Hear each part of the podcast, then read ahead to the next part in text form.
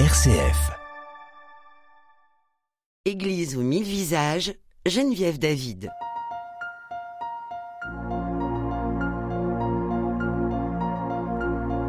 Bonjour et bienvenue dans l'émission Église aux mille visages. Aujourd'hui, Geneviève David à l'antenne pour cette émission hebdomadaire qui rend compte de la vie écuménique dans le Loiret, préparée par des chrétiens de différentes confessions. Aujourd'hui, nous évoquerons la semaine de prière pour l'unité des chrétiens. Pour en parler, je reçois aujourd'hui Xavier Poisson, diacre, membre de l'Église catholique à Orléans. Bonjour Xavier. Bonjour Geneviève et merci de me recevoir. Et pour cette première émission de l'année, bonne année. Bonne année à tous ceux qui nous écoutent. Chaque année, les chrétiens de différentes confessions se réunissent en janvier pour prier pour l'unité des chrétiens. Xavier, quelle est l'origine de cette semaine de prière? Eh bien, la prière pour l'unité des chrétiens ne date pas du XXIe siècle. Les chrétiens n'ont jamais cessé de prier de multiples manières pour leur réconciliation. Mais c'est en 1908 aux États-Unis que cette prière a pris la forme particulière que nous lui connaissons aujourd'hui. Alors c'était sous la forme d'une octave, c'est-à-dire huit jours. Au départ, c'était pour euh, rassembler chrétiens autour de Rome autour de deux dates symboliques, le 18 janvier, fête de la chair de Saint-Pierre, et le 25 janvier, fête de la conversion de Saint-Paul. Et alors dans l'hémisphère sud, c'est même beaucoup plus ancien puisqu'on a commencé en 1740. C'est un prédicateur évangélique, pentecostiste, qui invite à un jour de prière pour l'unité, et c'est autour de la Pentecôte qui est aussi une date euh, très symbolique pour l'unité. Et qui a eu euh, l'initiative de cette octave de prière? Eh bien, aux États-Unis, c'est son inventeur, si on peut dire, c'est Paul Watson, un prêtre épiscopalien, assez proche des anglicans donc, qui venait de créer une communauté religieuse franciscaine. Aux États-Unis? Voilà. Aux États-Unis, c'est ça, oui. Mais une nouvelle dimension va être donnée à cette prière. Oui, Geneviève, dans les années 1930, la prière pour l'unité des chrétiens a commencé à se répandre dans l'Église catholique et dans les communautés anglicanes favorables à une union avec Rome. Et c'est l'abbé Paul Couturier, à Lyon, qui a commencé à donner ce nouvel élan. Et qui était Paul Couturier? Euh, C'est un Lyonnais, le père Paul Couturier, né en 1881 et puis mort en 1953, le pionnier de la semaine euh, de prière pour l'unité des chrétiens. Et pour lui, tout commence en 1923, quand on lui demande d'aider les réfugiés russes qui ont, qui ont fui la révolution. Et à leur contact, il apprend à connaître le christianisme orthodoxe et son riche héritage spirituel. Et comment prend-il conscience de cette ouverture à l'œcuménisme? C'est au cours d'une retraite en 1932 qu'il découvre le testament spirituel de deux précurseurs de l'écuménisme au sein du monde catholique. C'est le cardinal Mercier et Don Lambert Baudouin, fondateur de l'abbaye de Cheftogne en Belgique, qui a toujours cette vocation d'écuménisme. Et le père Couturier fera ensuite euh, deux voyages en Angleterre, avec une ouverture euh, sûrement plus complète à l'écuménisme et à la découverte de l'anglicanisme. Il a bien sûr eu beaucoup d'échanges avec le frère Roger Schultz, fondateur de la communauté des frères de Thésée. Alors quand il va revenir à Lyon, que fera-t-il? Eh ben, C'est en janvier 33, dit-on, qu'il organise un temps de prière pour l'unité des chrétiens à Lyon sur trois jours, ce qu'on appelle un triduum. Puis en 1934, il inscrit ce temps de prière du 18 janvier au 25 dans le siège de l'octave pour l'unité des chrétiens voulu par Paul Watson. Et alors, euh, Paul Couturier, à ce moment-là, va donner une dimension universelle à cette prière. Ben oui, Geneviève, à partir de 1935, euh, Paul Couturier oriente euh, vers l'unité de tous les baptisés chrétiens, avec les catholiques, orthodoxes, anglicans et réformés, en lien donc avec les, les membres de diverses églises. C'est alors euh, une véritable ouverture. Oui, c'est en 39 que l'octave de prière devient la semaine de prière euh, pour l'unité chrétienne, avec un nouvel objectif, prier pour l'unité, tel que le Christ la veut, par les moyens qu'il voudra. Alors celle-ci prend dès lors un caractère commun à toutes les confessions chrétiennes et va se répandre à travers le monde, en gardant les mêmes dates. Et le prêtre lyonnais fait le choix de parler de semaine de prière plutôt que d'octave, qui est un, un vocabulaire donc plus universel. Eh bien, après toute cette explication, on va, avant de poursuivre, faire une pause musicale. Et alors, euh, Xavier, expliquez-nous quelle est cette musique et pourquoi vous l'avez choisie? Oh ben on va partir au Gabon. Alors certains se souviennent peut-être de ce pasteur théologien, protestant et médecin, Albert Schweitzer, qui avait développé un hôpital à Lambaréné. C'était aussi un grand musicien.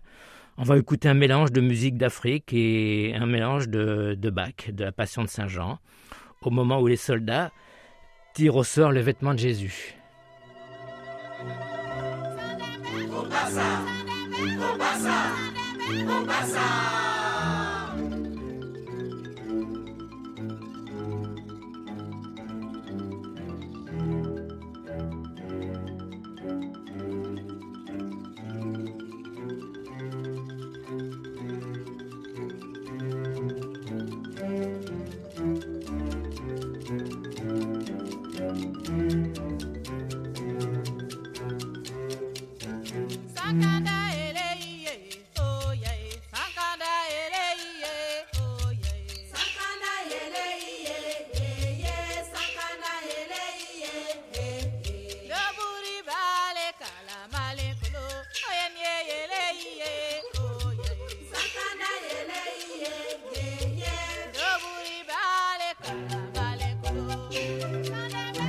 passa, não passa, passa.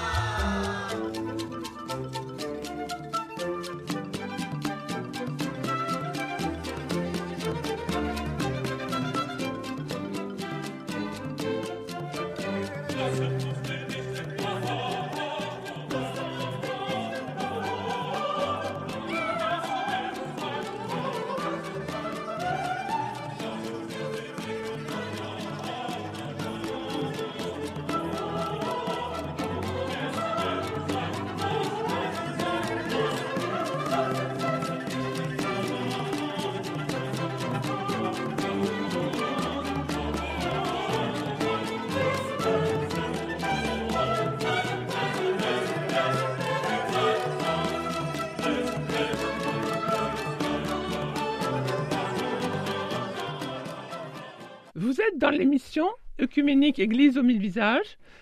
Je reçois Xavier Poisson, euh, diacre de l'Église d'Orléans, pour nous parler de la semaine de prière pour l'unité des chrétiens.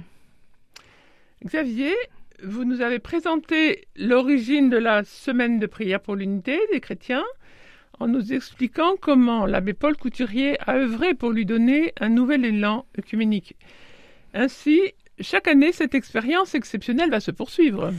Ben oui, une fois par an, tous les chrétiens sont invités à se remémorer la prière de Jésus à ses disciples, pour que tous soient un, afin que le monde croie, selon Saint Jean. Et traditionnellement, de façon interconfessionnelle et internationale, la semaine de prière est célébrée du 18 au 25 janvier.